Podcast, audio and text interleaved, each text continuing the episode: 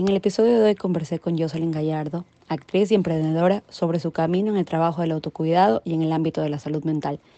Nos compartió su experiencia yendo a terapia psicológica, cómo esta marcó un antes y un después. Nos contó cómo desde su perspectiva ha sido una guía esencial para su autoconocimiento.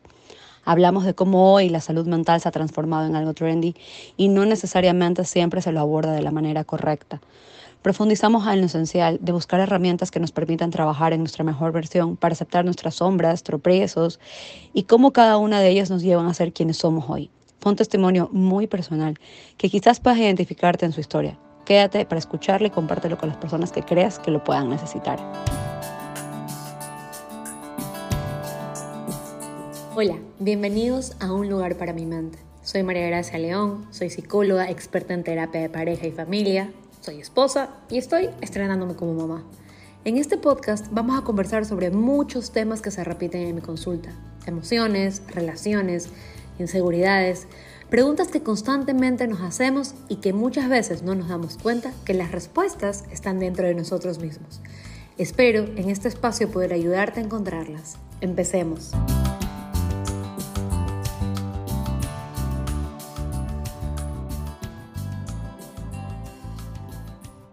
¿Qué tal? ¿Cómo están? Bienvenidos a Un lugar para mi mente. Estamos ya en el episodio número 14 y hoy tengo conmigo a Jocelyn Gallardo. Ella es actriz, emprendedora, tiene con nosotros muchísimas historias que contar. La invité, uno, porque hace unos días le hizo un video a su psicóloga que estuvo ya por aquí con nosotros compartiendo, Livia Ordóñez, que nos dio una experiencia personal sobre la terapia y muchas cosas más sobre el amor. Y al ver este reel dije, bueno, si ella tiene esta historia sobre la terapia, si lo tiene tan claro, si es capaz de decirlo en voz alta, de compartirlo con el mundo, porque es, un, es es una persona que está a vista de muchísimas personas, es muy conocida, y por eso también quiero que nos cuente un poco de su experiencia sobre la terapia.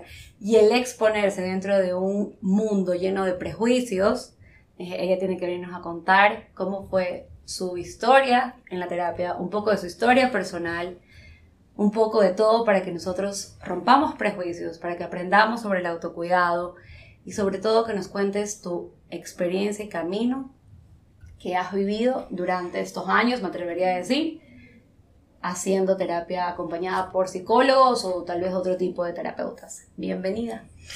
Muchísimas gracias, qué linda esa apertura, Dios mío. Gracias, gracias por el espacio. Eh, feliz de ser un libro abierto y poderlo compartir desde los lugares que se me permita. Así que muchísimas gracias por el espacio. Gracias a ti por estar aquí con nosotros. Jocelyn, para empezar, cuéntanos un poquito qué te llevó a decir necesito ayuda. Porque te pregunto, no necesariamente el tema específico, pero el reconocer tu vulnerabilidad y el tal vez no puedo sola. Eh, sabes que más que ayuda, porque yo siento, esto, esto va a ser controversial lo que voy a decir, pero yo siento que los terapeutas y los psicólogos, y va desde un lugar amoroso, ¿ah? no va desde un lugar desde juzgar o desde atacar, yo siento que no son ayuda, yo los veo más como una guía, porque la única persona que se puede ayudar en el camino eres tú. Eh, entonces, creo que, eh, creo que los terapeutas, un coach, eh, son personas que te guían, que te dicen aquí es el camino, vamos, tú puedes solo. Es como mamá enseñándote a, no sé, a, caminar o como papá enseñándote a andar en bicicleta. No te va a ayudar, te va a guiar, te va a decir, vamos, aquí está, aquí está la bicicleta, hay unas rueditas, tú puedes solo, después quito las rueditas y luego celebra contigo eh, que pudiste andar en bicicleta. Pero en mí particularmente, en Jocelyn Gallardo, yo lo he dicho abiertamente, era un momento de mi vida donde estaba tomando decisiones por impulsividad, donde estaba teniendo un camino eh, oscuro, eh, lleno de malas decisiones, lleno de... Y por si acaso estas malas decisiones no son las que todo el mundo droga, alcohol, sexo, no. Eran malas decisiones que lastimaban, eh, malas decisiones que causaban daño, errores y que mm, llevaban a un arrepentimiento, no te puedo explicar lo duro que era arrepentirme, ya cada día era un arrepentimiento más fuerte, porque yo creo y me considero que soy una muy buena persona.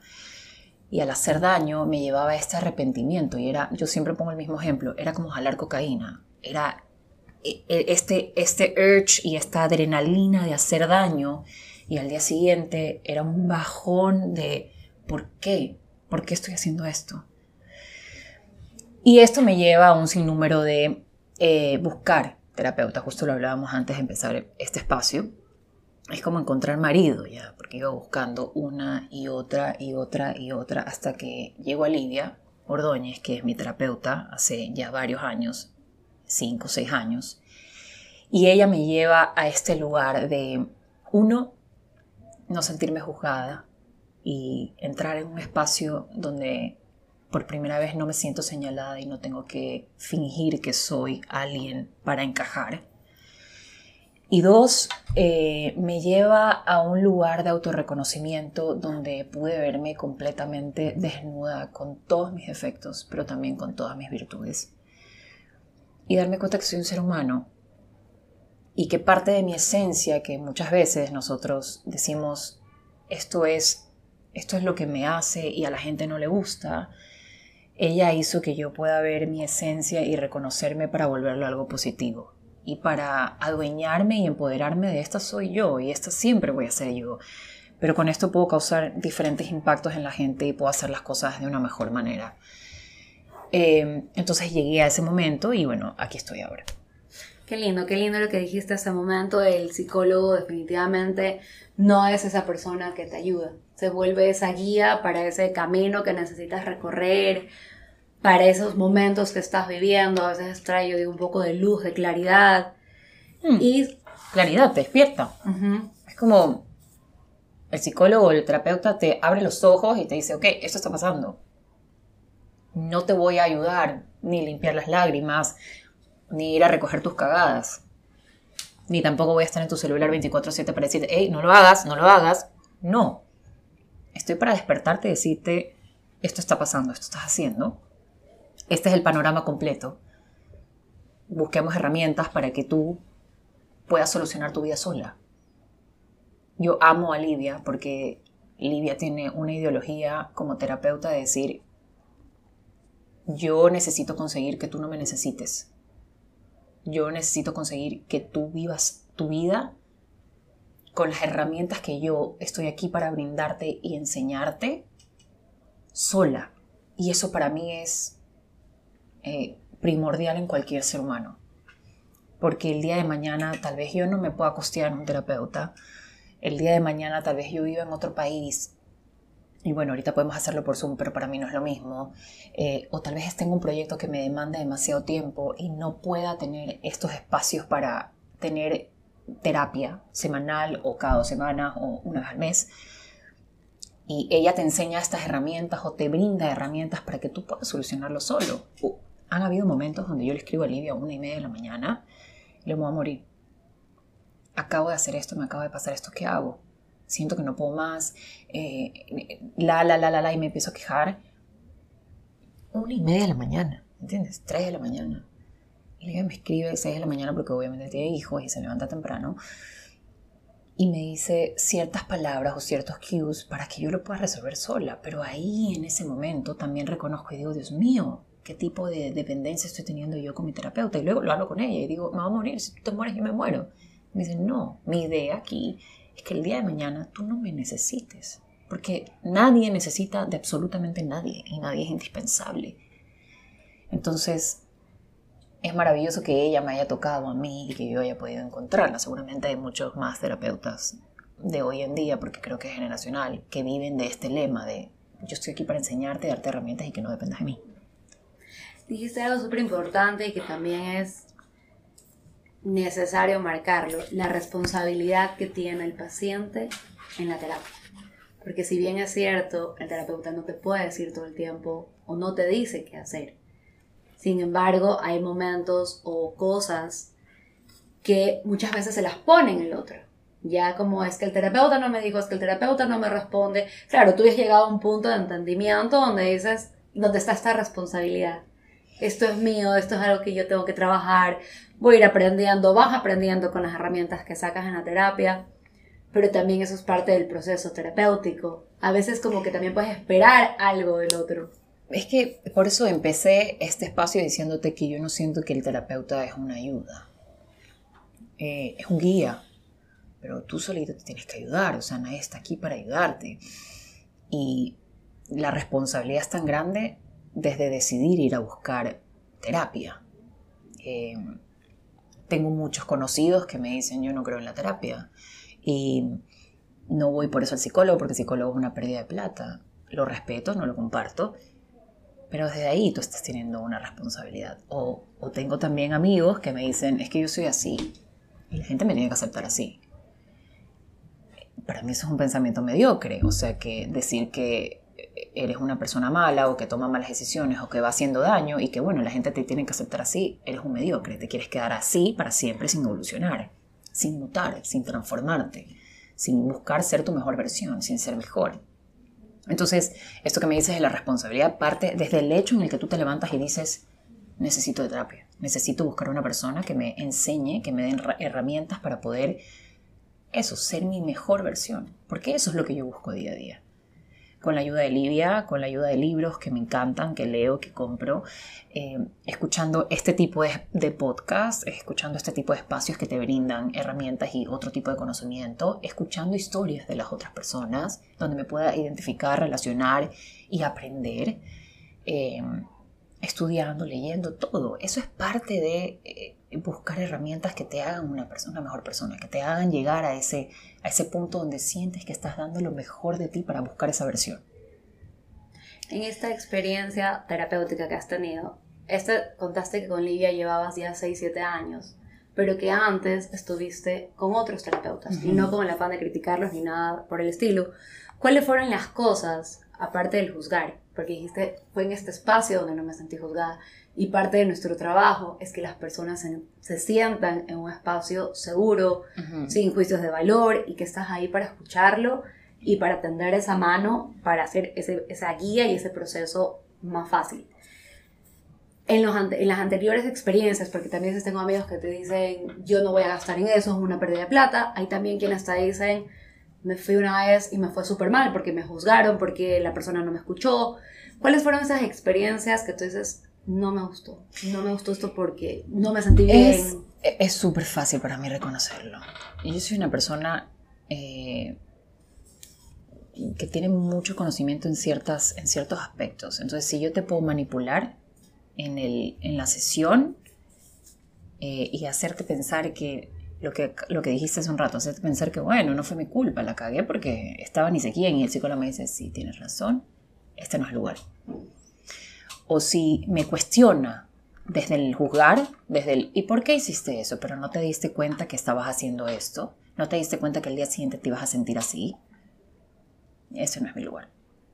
Eh, Livia tiene una manera muy particular de trabajar y es que eh, ella se muestra muy humana y ella te dice, te cuenta experiencias de ella, donde hace que tú te sientas en el mismo nivel que ella y dices, ok, no soy la única con mente retorcida enferma en este universo, ¿ya? Hay esperanza, o sea, puedo, puedo mejorar, puedo encontrar una luz al final del túnel, por llevártelo a un extremo, ¿ya? Entonces, eh, eso, e, eso y, también, eh, que también te lo he nombrado bastante, para escuchar tengo muchísimas amigas. Y muchísimas amigas me pueden escuchar y probablemente darme un consejo bueno un consejo amoroso sin juzgarme. Pero yo necesito a alguien que me guíe, que me dé herramientas con bases, con, fundamentos, que me mande ejercicios, eh, que me ponga a prueba, que me saque de mi zona de confort, que me sacuda, que me dé entendimiento dentro del torbellino de emociones y pensamientos que estoy teniendo en ese momento. Em, eso para mí es un, buen terapeuta.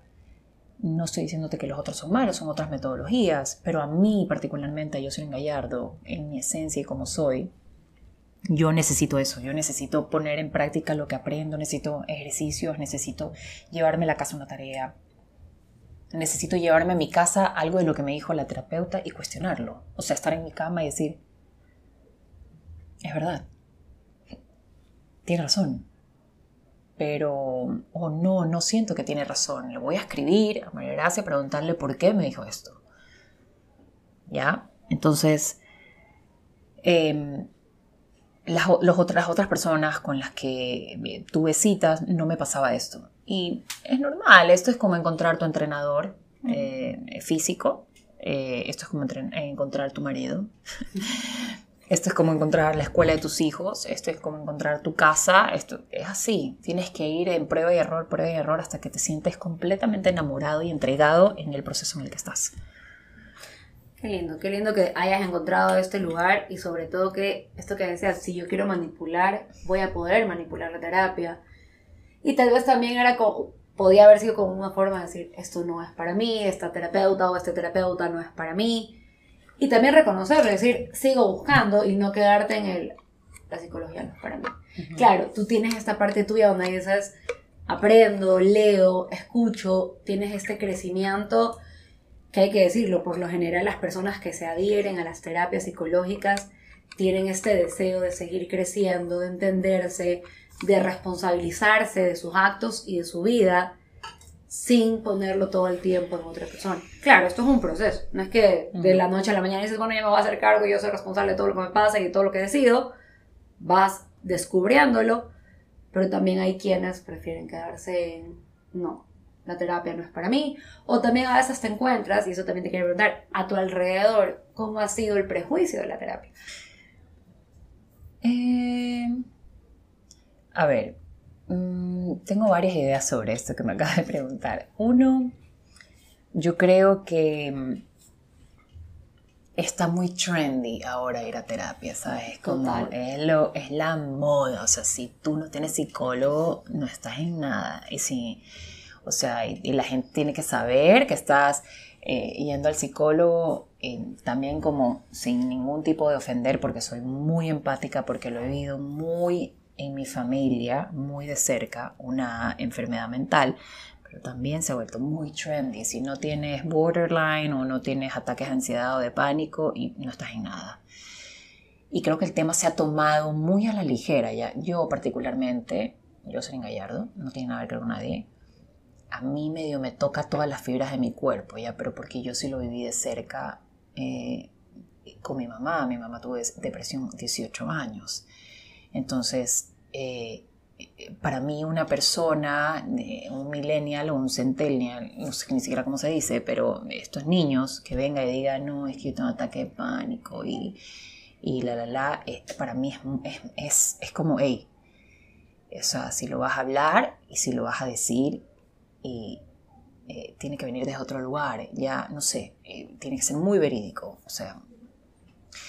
Y, también el tema de la terapia, eh, para mí la terapia tiene otro, otro significado, ya, por, por, esto que te cuento. Entonces, em, para mí no es trendy, para mí no es estar a la moda, para mí es un es, algo necesario, debería de venir en la canasta básica, ya, o sea, e, entonces, ya no es para mí un tema de conversación, ¿ves? O sea, cuando yo lo hablo como en un grupo grande y la gente lo empieza a ver como un trend y como estar a la moda, a, mí me puede estar picando el cuerpo. O sea, es como, no es el lugar donde quiero estar.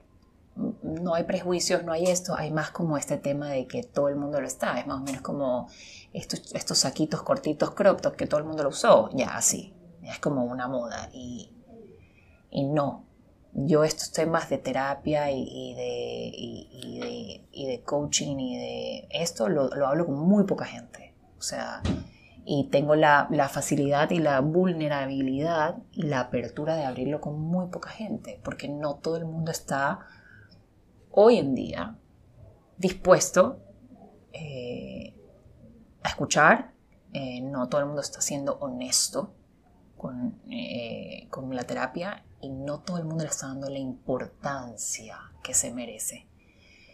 Eh, ahora todo el mundo es coach y todo el mundo es psicólogo. Entonces, eh, yo lo he dicho siempre, ya que de hecho en una entrevista se me, se me cortaron pedacitos y me fui muy amarillista porque dije, eh, yo he tomado talleres de psicología para mis personajes como actriz, porque es parte de formar un personaje, es formar su lado psicológico.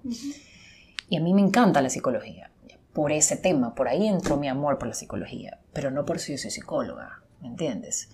Entonces ahora con todo el mundo siendo psicólogo y coach, para mí es una falta de respeto eh, hacia quienes se mamaron estudiando años de años, siguen estudiando, siguen haciendo eh, miles de estudios y carreras para, para quienes no, ¿me entiendes?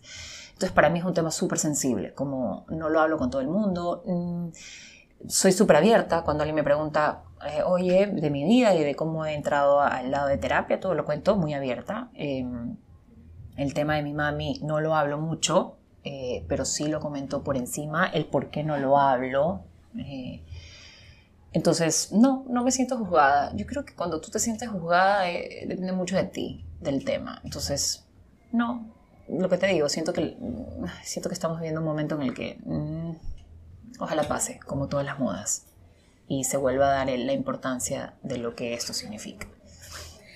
Claro, también está, creo que alguno, en alguna oportunidad hablamos de eso, como el tema de, yo, yo lo voy a llamar como las etiquetas estoy depresiva, estoy ansiosa, pero ya desde el trastorno, o sea, como tengo TOC, eh, tengo bipolaridad, pero viene mucho la ignorancia sobre realmente lo que significa cada trastorno o lo que abarca cada trastorno. Entonces, en un mundo de redes sociales, y ahí sí yo voy a echarle como más responsabilidad a TikTok.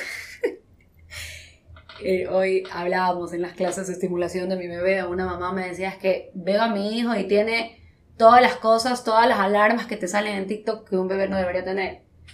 Y es lo que me mandan a mí, por ejemplo, mis pacientes. Yo tengo esto, yo tengo esto, mira, esto hablamos en terapia, tiene que ver con esto.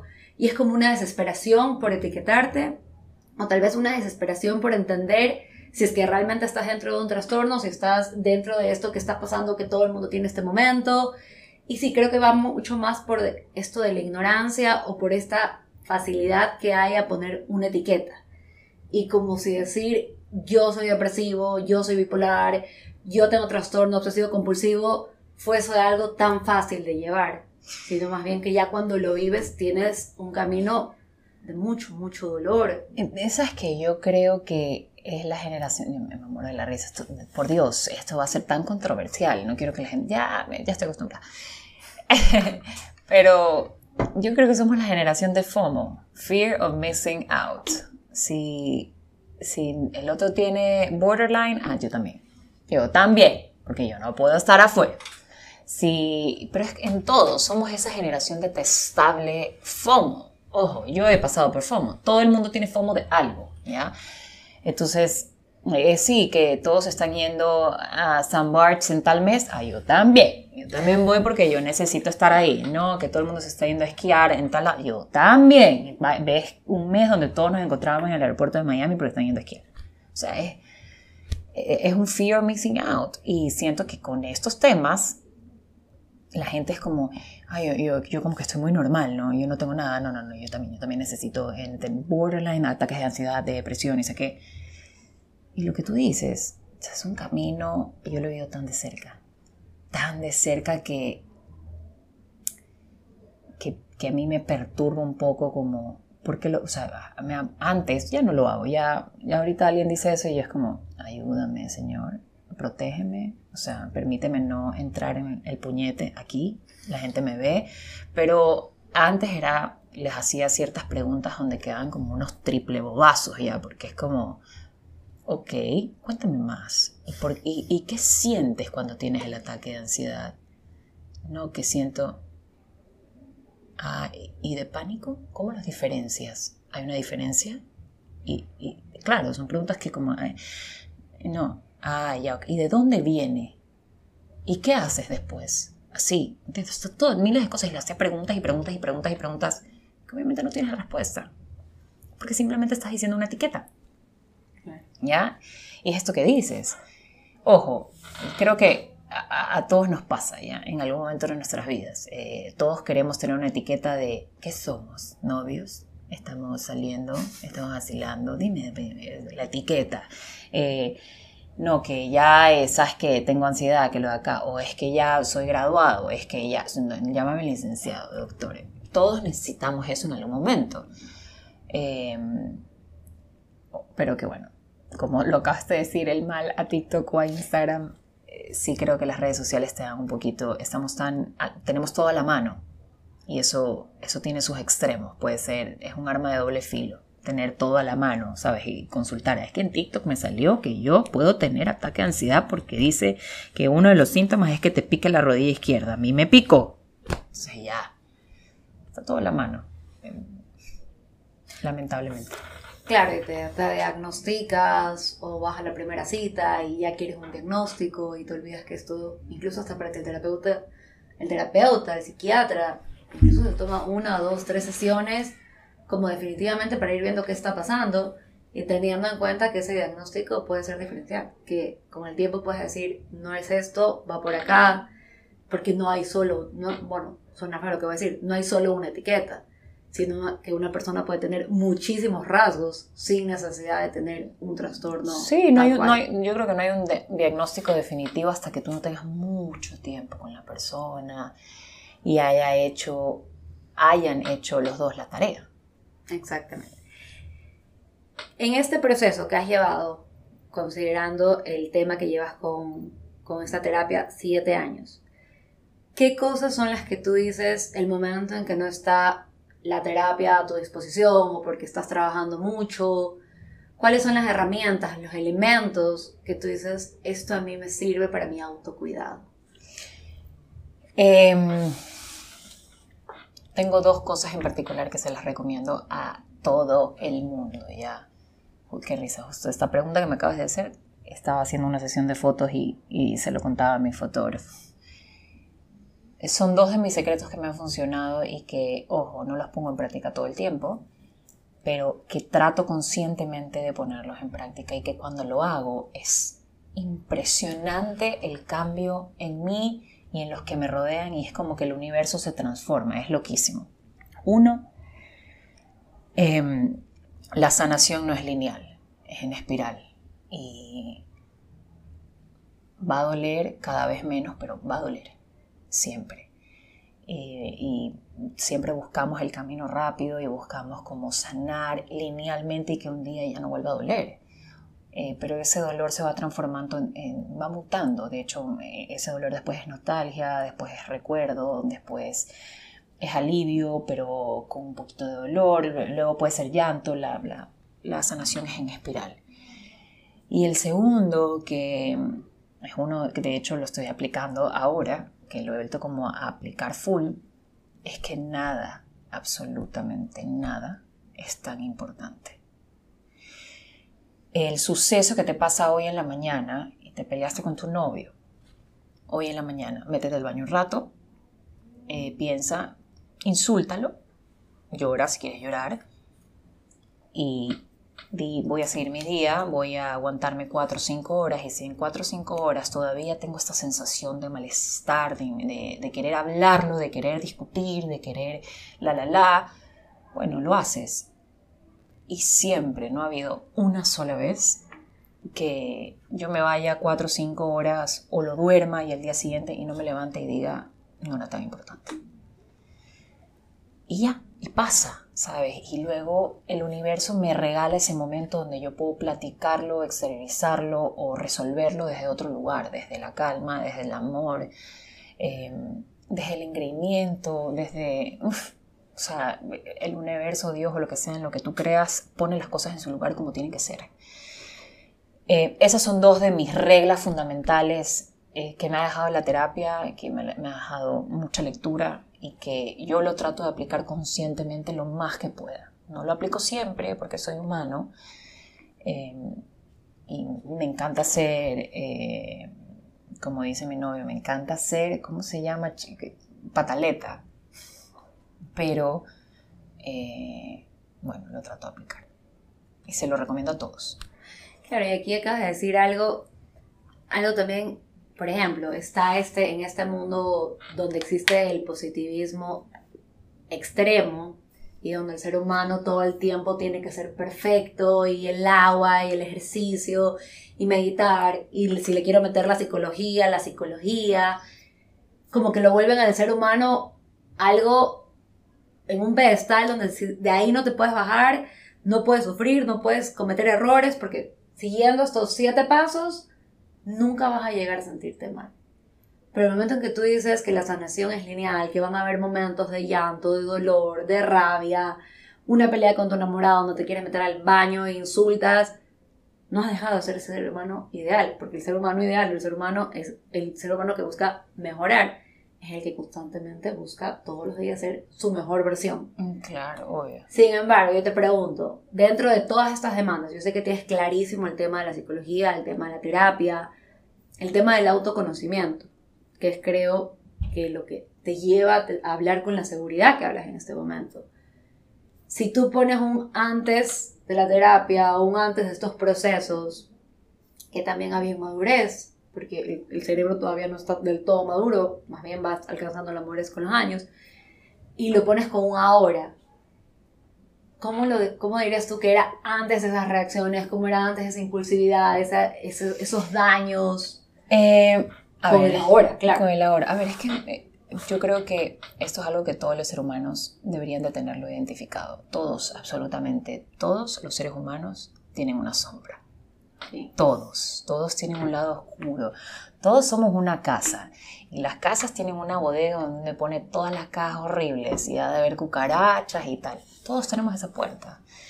Tenemos una linda cocina, una, vajilla preciosa que nos regaló mamá o papá, tenemos un cuarto bien ordenado, la la la, pero todos tenemos una bodega.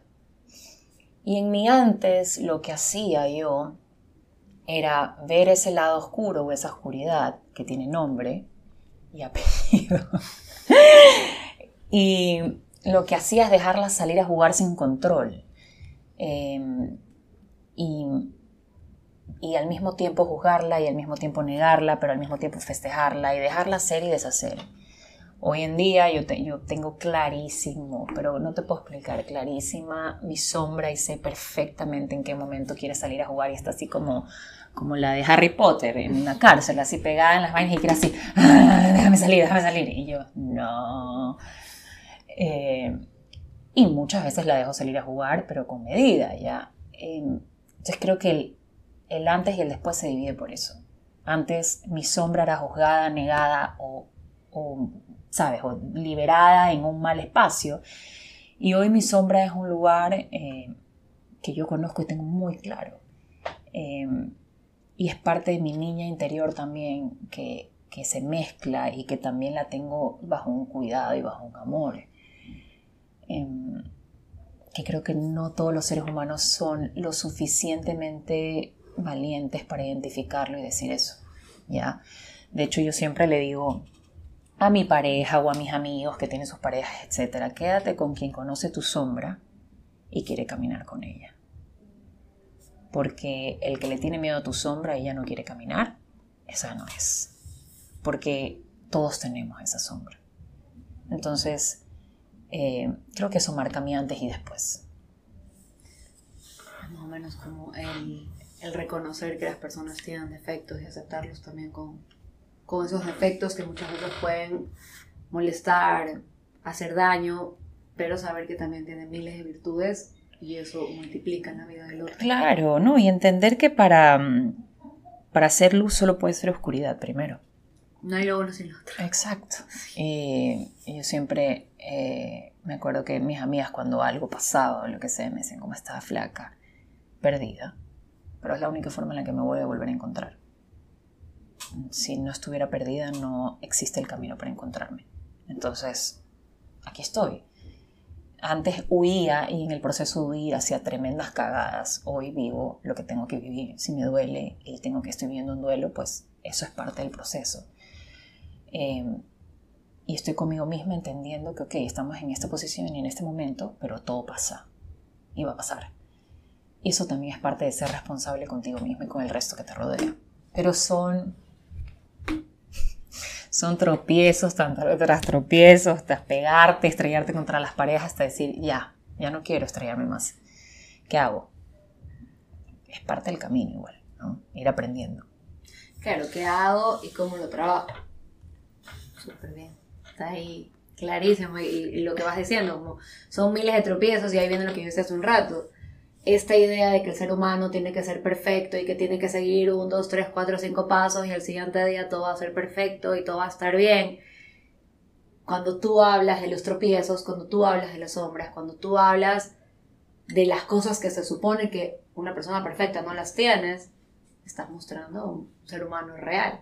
Que era lo que tú decías, pregúntame lo que sea, soy un libro abierto, me voy a exponer, voy a contar, voy a decir, cuando perfectamente aquí podría estar una persona que cuenta lo que le conviene, lo que no necesita que la vean para que sea juzgada, sino que es, esto soy yo realmente. O sea.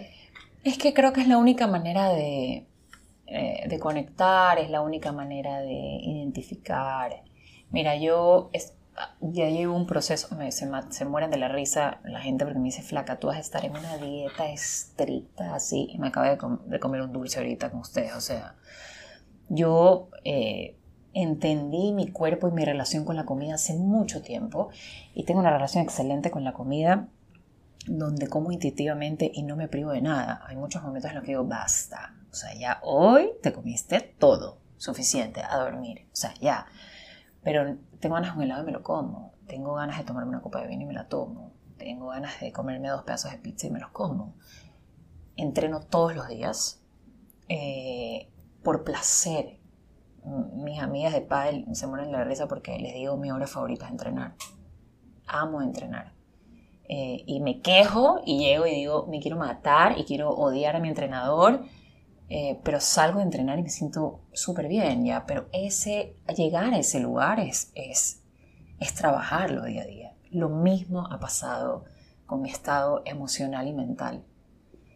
Llegar al lugar donde yo te puedo hablar con esta seguridad y decirte, yo soy un libro abierto, porque le he cagado y recagado y soy un ser humano imperfecto. Eh, y ya puedo reconocer ciertas cosas que tal vez no todo el mundo puede identificar tan rápido, no es de ayer es de una terapia de haberme llorado y enfrentado con todos los demonios y identificar cuál es mi problema generacional y identificar qué lazos tengo que arreglar y sanar que no tienen nada que ver con mi actualidad. Entonces, son muchas cosas que tiene el ser humano en general que romper, que sanar, que arreglar para poder transformar y mutar al ser humano que eres hoy. ¿Por qué tú recomendarías que una persona haga un trabajo personal? Porque el no trabajar en tu templo, que es tu cuerpo, eh, y al decirte cuerpo es todo, tu mente, tu corazón, tu alma, eh, tu salud general, al no trabajar en ese templo, es vivir en, en escasez, es vivir en mediocridad, es vivir en soberbia. ¿Ya? Siempre voy a recomendar a todas las personas, hubo un, tiempo cuando yo recién estaba yendo a terapia y estaba empezando a ver estos cambios en mí, que la gente me decía, eh, por favor, te doy el número de Livia ahorita, o sea, anda, y Livia me decía, no tengo espacio, basta, y yo, es que quiero que todo el mundo tenga una Livia en su vida, ¿ya? Eh, siempre va a ser mi mejor recomendación porque trabajar en ti, en tu templo, siempre va a llevarte a un lugar mejor.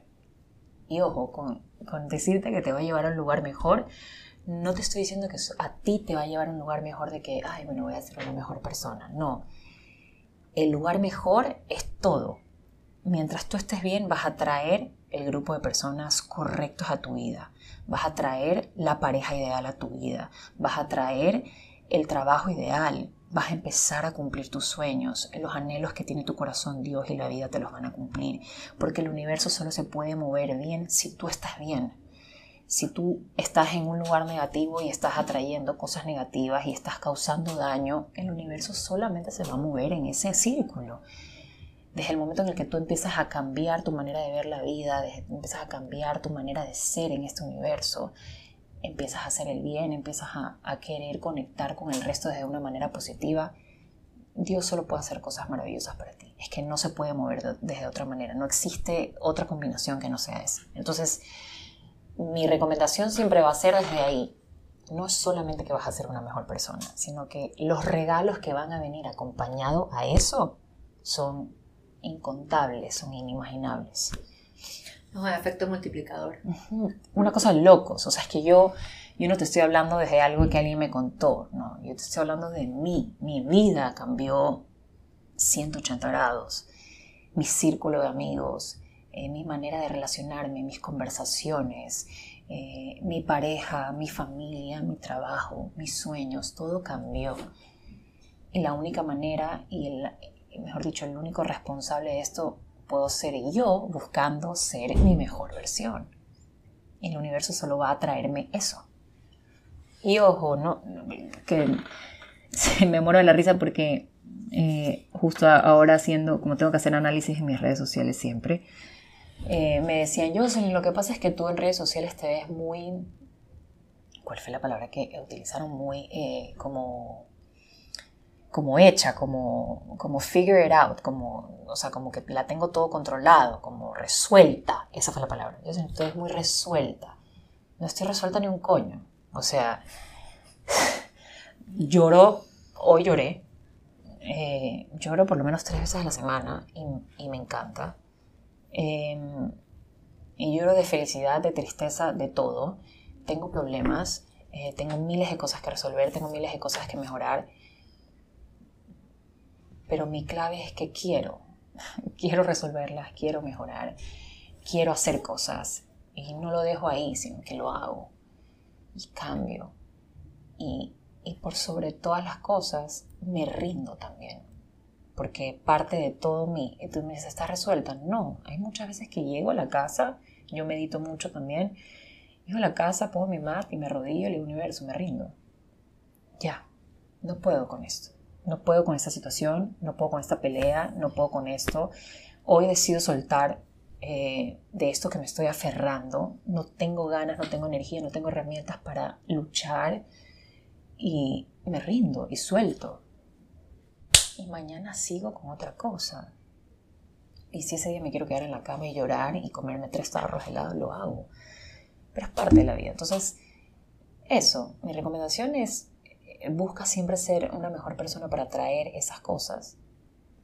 Pero entiende que somos seres humanos y que podemos tenerlo todo. Y dentro de todo es malos días, buenos días, malos ratos, buenos ratos, ganas de llorar, ganas de reír, nunca estamos resueltos, siempre estamos en constante eh, transformación.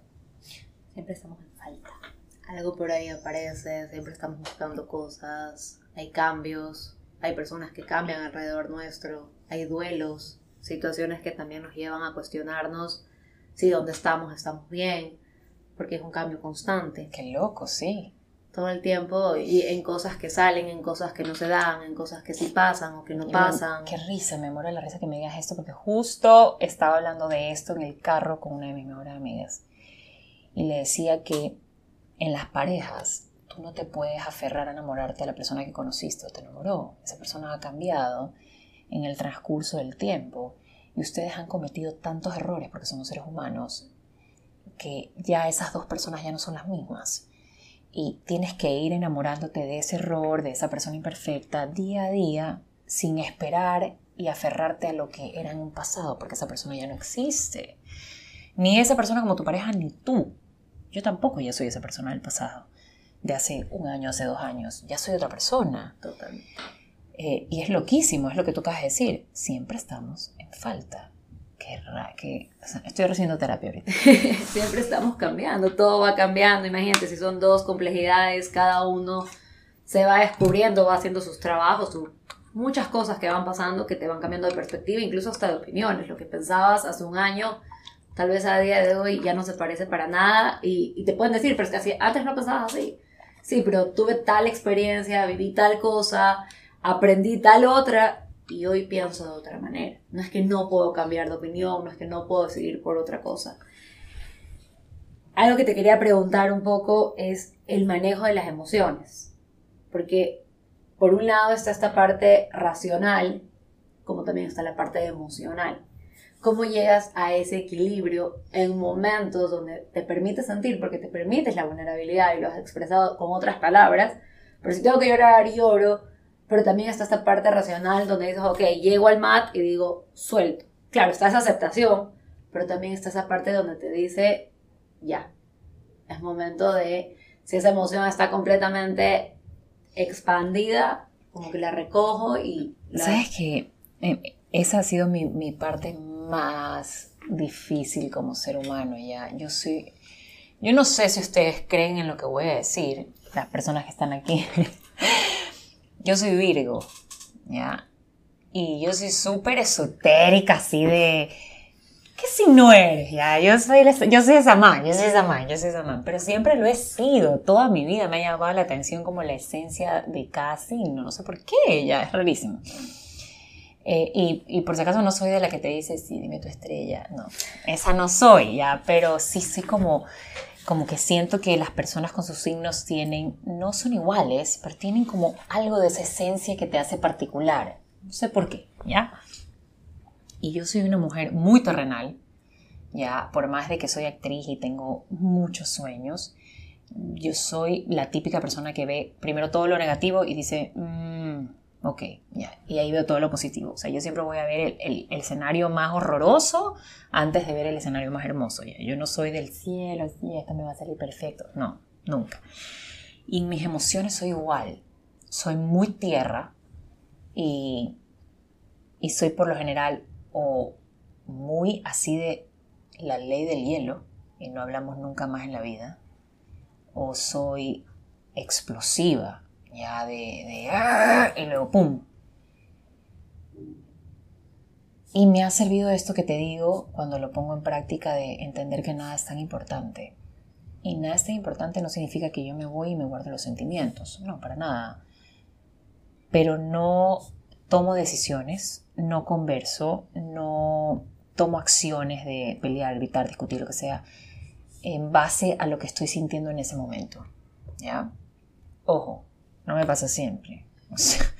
tengo momentos donde eh, salgo y luego, eh, ¿sabes? Ese momento en el que botas las palabras y tú como Matrix quieres recogerlas y volvértelas a tragar. Ya, me ha pasado un trillón de veces, un trillón de veces que voy escupiendo y digo, why. En mi cabeza digo, ¿por qué? Ya, porque estoy tan consciente de las estupideces que estoy diciendo. Pero hoy en día me preguntas cómo manejo esas emociones, que para mí es complicadísimo. Porque aparte, eh, yo se me nota, o sea, la cara se me desfigura ya. Se me desfigura que tú dices, estamos a punto de estallar ya. Y si me agarraste en la semana antes de la menstruación, corre, porque te puedo estar asesinando, ya. Entonces, tengo todo este sinnúmero de cosas que, que eso, nada es tan importante, todo puede esperar. Eh, me ha servido como, ok, cálmate. Eh, seguí en unas 4 o 5 horas lo puedes hablar desde otro lugar. Y me pasa. O estoy más consciente sobre las semanas en mi mes. Yo tengo esta semana particular antes de menstruar que me pongo, pero, o sea, insoportable no es nada. O sea, quiero matar. Me, me, me fastidia hasta que respiren al lado mío, ¿ya? Pero estoy más consciente sobre esa semana. Y digo, ok, estoy entrando esa semana, un día a la vez. Entonces hoy me comporto como ser humano. Mañana tal vez sea Shrek o Fiona, pero hoy estoy como un ser humano y mañana veremos. Mañana, el día de mañana me levanto y digo, queremos ser princesa, no Fiona. Otra vez hoy. O sea, tengo más control sobre estas cosas. Pero sí me pasa que tengo mi, como dice, como te decía, como dice mi novio, como dice mi papá, pataletas. O sea, yo, yo soy tal berrinche y yo luego del berrinche regreso y digo, perdón. y ya. Pero sí, sí tengo mis momentos, pero los manejo así, tratando como de ser consciente sobre lo que sucede. Buenísimo, incluso el esto de reconocer y de decir perdón, me equivoqué, la pataleta, lo que sea, también de alguna forma te hace responsable frente a eso que le pudiste haber dicho a alguien o lo que Pero que cuesta. Claro. O sea, no todo el mundo va a ese perdón. ¿Cómo? No, o sea, cuesta full. A mí me ha costado así, perdón, y yo siento que me, mi garganta sabe vinagre, ¿ya? Y más si es con mi pareja, ya es como... O sea, porque siento que se le está quedando guardado como chip. Mira, ya, o sea, me cuesta, pero ya, lo, ya. Claro, es reconocer de alguna forma también y poner en evidencia frente al otro el me equivoqué. Es, es ponerte en evidencia así yo me siento, por si acaso, tipo, dando el, discurso de fin de año en, el colegio, desnuda, así. Así de evidencia me siento como, este es el momento y lo pienso y voy y vengo y voy y vengo y hasta que ya, la regla de los 20 segundos. Anda, di perdón y que sea lo que Dios quiera. O le disculpa. Y ya. Por lo general, no sé cómo funciona. Te voy a decir esto y tal vez no sé, eh, tú eres la experta con estos pacientes, pero yo creo que por lo general cuando alguien va a decir perdón desde el corazón, hay una respuesta positiva. O sea, no sé, tal vez me estoy equivocando y, y los hombres son malos. No, los hombres, así, no son las mujeres, los hombres. Es súper feminista. El hecho de que ya lo reconozcas frente al otro, a menos que toque a alguien súper malo que te diga así, ves, que es que tú y no sé cuánto. Claro, que tengo otro problema ya claro, eso ya trasciende a otra cosa. Esto que hablabas de la, de la menstruación la semana antes es algo que le pasa, yo creo que al 80% de la población femenina y aún no hay esta conciencia de todas las emociones y todo el revolú de hormonas que hay. Es una cosa de locos. y que te digan tu pareja, ah, te vas a enfermar. Uy, no, agárrame, agárrame Jesús, agárrame. No, pero yo, o sea, lo miro y digo, pero este suicida, se quiere morir. O sea, se quiere morir después de esta pregunta que me acaba de hacer. O cuando te enfermes y dices, ah, eso era. Te enfermaste. Mira, yo eso siento que a mí como que me cogen un cuchillo, es como que te metas al, al, agua helada de baño, así, así siento ya, como que me agarran así de los pelos. Yo, o sea, porque siento que como que más allá de, de hecho el sabido, es como que siento, no me estás entendiendo. O sea, medio juzgar y medio señalar, ah, ya entendí la locura. No, no, oye, no es locura, es literal, son las hormonas que están dancing around como unas locas y yo no sé cómo manejar la situación. Pero, ojo, en beneficio a los hombres.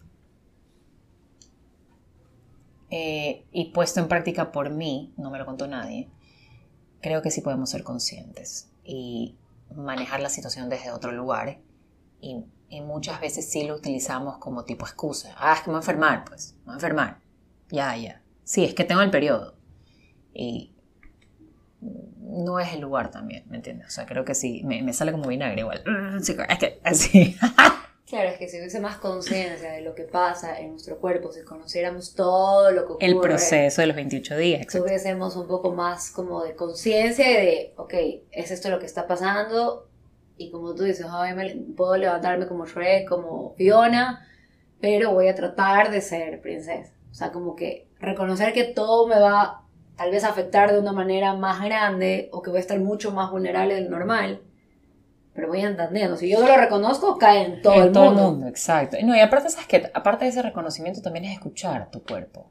Ya, o sea, a mí me pasa, por ejemplo, que días que no quiero entrenar. O sea, hoy no quiero entrenar. Y si no escucho mi cuerpo, voy a entrenar, me cae malas. O sea, es como, no. Escuchar mi cuerpo y aprender a pedir esos espacios, como sabes que ahorita voy a bajar y voy a caminar un rato porque estoy que quiero asesinar a alguien. Ah, bacán.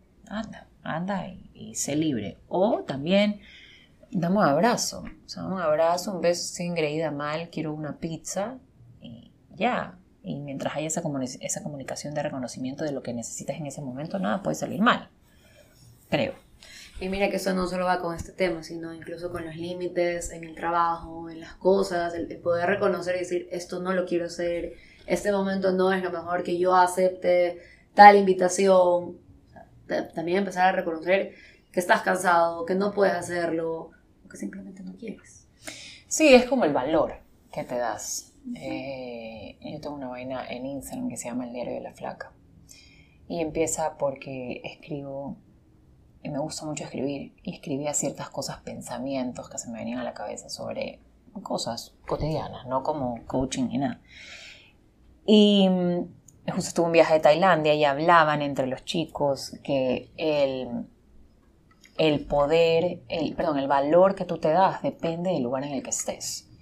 Y no entendía. Y me decía, sí, claro, por ejemplo, no sé, una hamburguesa no cuesta lo mismo en tu casa, ni tampoco cuesta en la carreta de la esquina, ni en, en, un restaurante, ni en el aeropuerto. Y todos son una hamburguesa, o sea, hecho igual, pero no tiene el mismo valor. Y eso depende de ti. Y yo decía, claro, entonces ellos decían, claro, tú te mueves de acuerdo, o sea, si aquí no me están dando el valor y no me están reconociendo el valor que tengo, me muevo. Y dije, no, no estoy de acuerdo. Porque moverse, aunque no lo creas, es muy fácil. Eh, duele, tienes apego de moverte. Eh, no sé, por ejemplo, estoy en una relación tóxica y te dices, chuta, aquí no voy y me voy. Estoy en un trabajo que no me gusta, ni sé qué, y me voy. Duele. Oh, chica, me estoy quedando sin ese sueldo, sin esa cosa de estabilidad, o me estoy quedando sin esto que me, esta toxicidad de amor con, el supuesto amor de mi vida. Pero no es eso. Yo siento que tú puedes valer una hamburguesa de, no sé, del restaurante más caro en la Lincoln en tu casa. Porque todo depende de los límites que tú te pongas. Y del valor que tú te quieras dar en el lugar en el que sea que estés. Eh, y justo decías ahorita tú esto de los límites y decir hasta aquí. Eh, y esto voy a hacer. Y no quiero hacer esto. Y no voy a aceptar esto. Y no voy a tolerar esto. Y tener muy claro cuáles son tus no negociables. Esto no es negociable para mí. Quedarme de 8 de la mañana a 10 de la noche en el trabajo no es negociable para mí. Yo estoy de 8 a 5. Y punto. Eh, quedarme, no sé, ojo, hay para otras personas que eso no importa, está bien, eso no entra en tus no negociables. O decirte, ¿sabes qué? Yo no voy a aguantar un grito más. O manejamos el respeto y o vamos a terapia juntos o lo conversamos en otro lugar. Pero yo un grito más no lo voy a soportar.